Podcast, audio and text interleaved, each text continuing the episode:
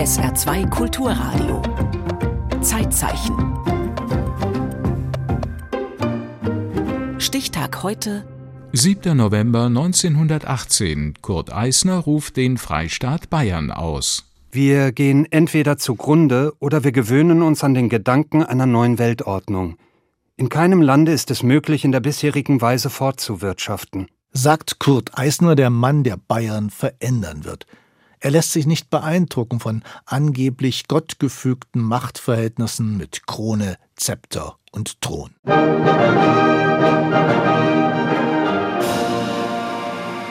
Fest ist des Königs Thron, die Wahrheit seine Kron und Recht sein Schwert von Vaterlieb erfüllt, regiert er groß und mild. Heil sei ihm. Heil! Heil unserem König, Heil. Nun ja. 1918 im Herbst ist nichts mehr fest. Nicht in Deutschland, nicht in Bayern, und ein Königsthron ist auch gar nichts mehr, worauf es sich gut sitzen lässt. Ludwig, Leopold, Josef Maria und so weiter trägt den Amtsnamen Ludwig III., König von Bayern. Er ist der Letzte. Er geht und packt gleich den Königskrempel mit ein. Was hätte er auch sonst tun sollen? Sei edler König hier noch lang des Volkes Zier, der Menschheit Stolz. Der Menschheit Stolz, schon klar. Hymnentexte sind Glückssache. Worauf die Menschheit gerade stolz ist, das wechselt. Die Monarchie wird vom Hof gejagt. Die Zeit verlangt nach Frieden und nach einer Republik. Aber in Bayern?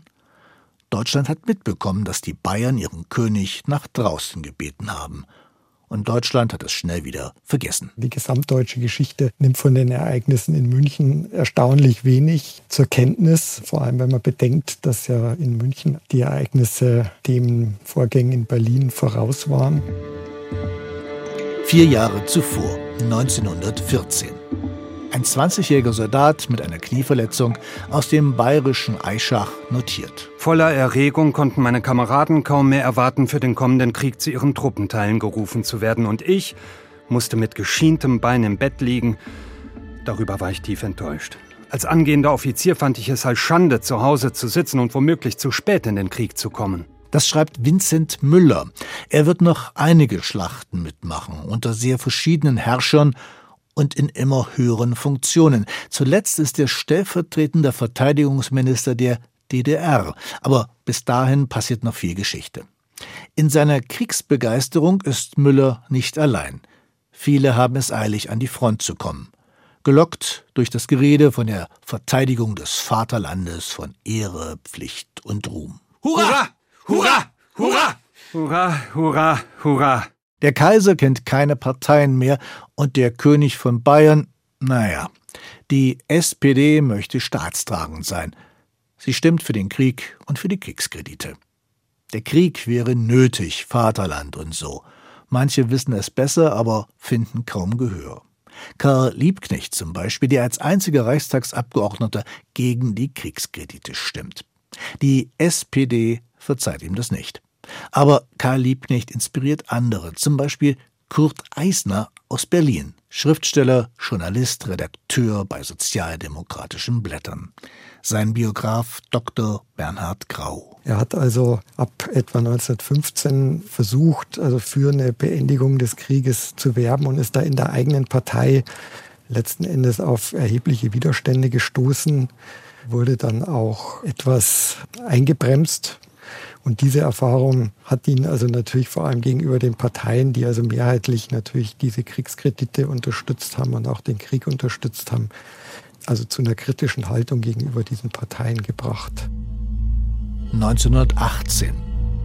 Der große Krieg ist im vierten Jahr. Die Erfolgsmeldungen bleiben aus. Was Ehre genannt wird, ist einfach nur der Tod.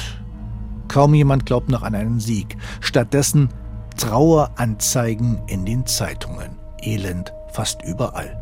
Der Krieg war verloren. Das hat sich also zu diesem Zeitpunkt also auch im öffentlichen Bewusstsein eigentlich durchgesetzt. Also dass die Forderung des Militärs, schnellstmöglich Waffenstillstandsverhandlungen einzuleiten, kam nach jahrelangen Siegesmeldungen natürlich für die Bevölkerung also einem Offenbarungseid gleich. Man hat sich also wenig Hoffnungen gemacht, den Krieg noch gewinnen zu können.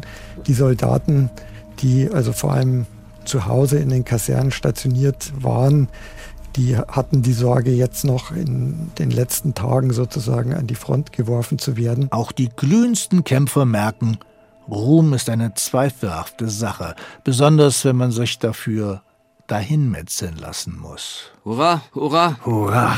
hurra, Hurra! hurra, Hurra! hurra. Die überraschende Erkenntnis des Jahres 1918, Krieg macht keinen Spaß. Manche begreifen das früher, andere etwas später.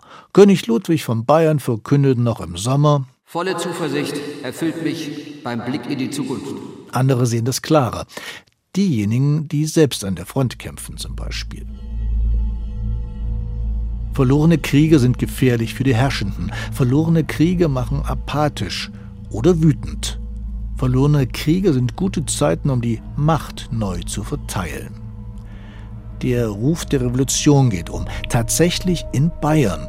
Dort zieht im November 1918 ein Mann von Kaserne zu Kaserne und sammelt Getreue hinter sich. Es ist Kurt Eisner, 51 Jahre alt. Jemand, der die Missstände seiner Zeit genau analysiert. Wenn es um Krieg und Frieden geht, aber auch soziale und Bildungsfragen treiben ihn seit jeher um. Die Volksschule versagt völlig. Die Anfüllung der Gehirne mit kirchlichen und geschichtlichen Legenden ist ein Verbrechen an der Schule und den Menschen, die ihr anvertraut sind. Die angeborene Lust des Forschens und Lernens wird zur Qual gestaltet. Eine Schule, die beabsichtigt, die Heiligkeit des Vergangenen den Seelen einzuprägen, muss künftige Krüppel erziehen. Das schreibt er, als der große Krieg noch nicht erahnbar war. Als der Krieg dann Realität ist, trennen sich die SPD und Kurt Eisner.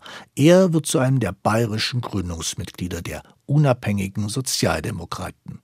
Und er versteht es, die Menschen in Bayern zu mobilisieren. Der Zug Eisners und seiner Anhänger zu den Kasernen, das war der entscheidende Faktor, also der Übergang praktisch der Militäreinheiten zu den Revolutionären hat zum einen dazu geführt, dass also die Monarchie nicht mehr verteidigt werden konnte und hat Eisner natürlich einen Massenzulauf beschert, mit dem also in normalen Zeiten so wahrscheinlich nicht zu rechnen gewesen wäre.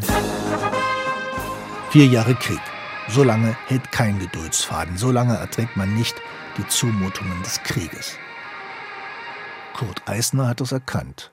Schon im Januar 1918 hatte er einen Streik der Munitionsarbeiter organisiert und saß dafür bis zum Oktober im Gefängnis. Hat natürlich auch den Kritikern der Kriegspolitik dann eine gewisse Überzeugungskraft verliehen.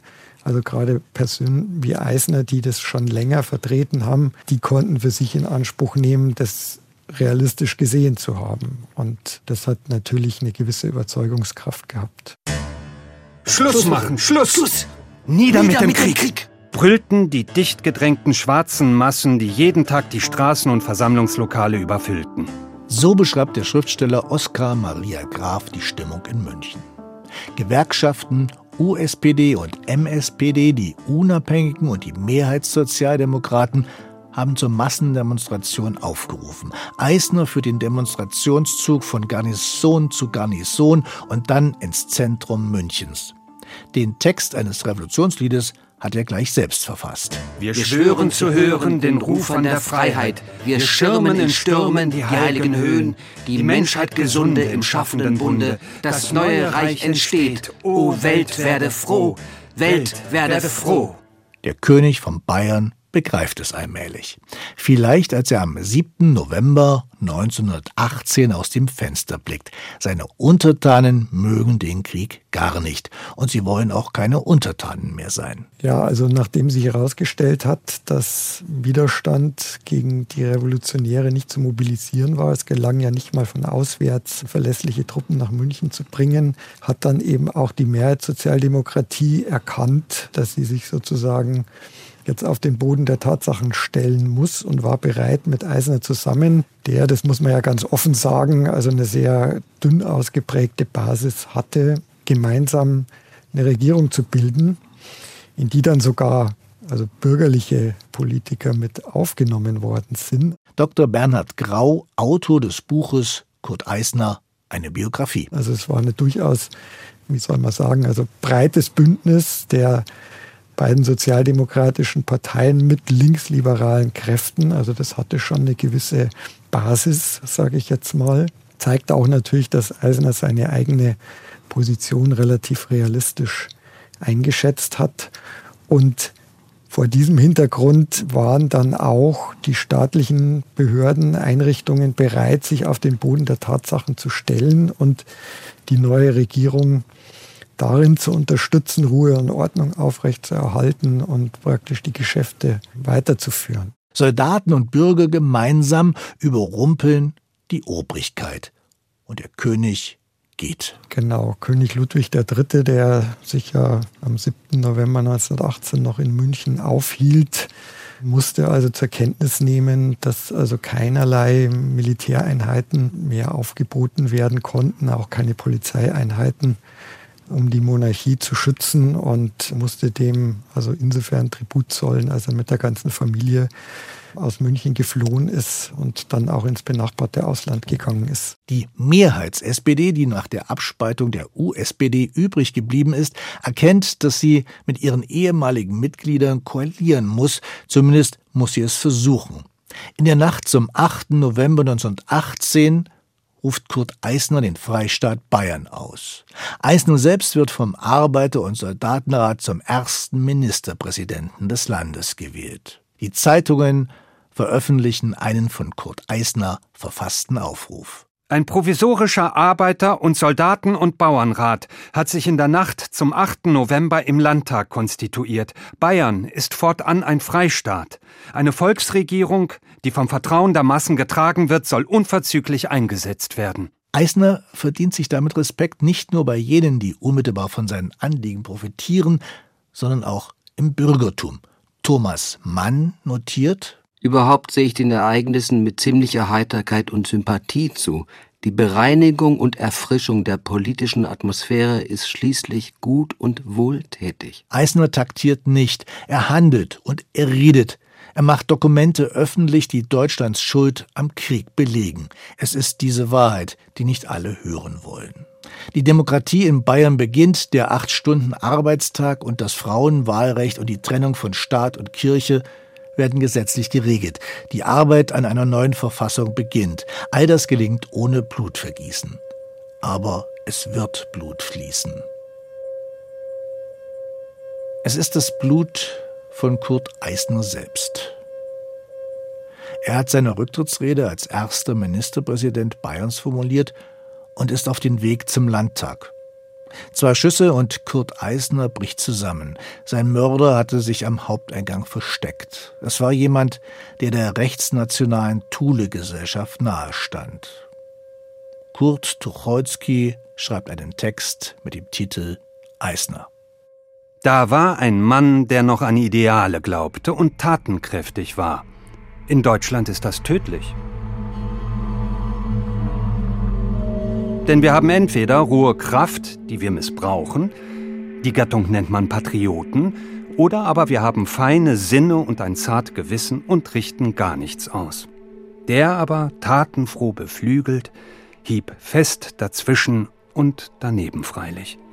Jedoch er hieb, dass faule Späne flogen. Welch eine Wohltat war das zu erleben, dass einer überhaupt den Degen zog, ein tapferer war und doch kein General.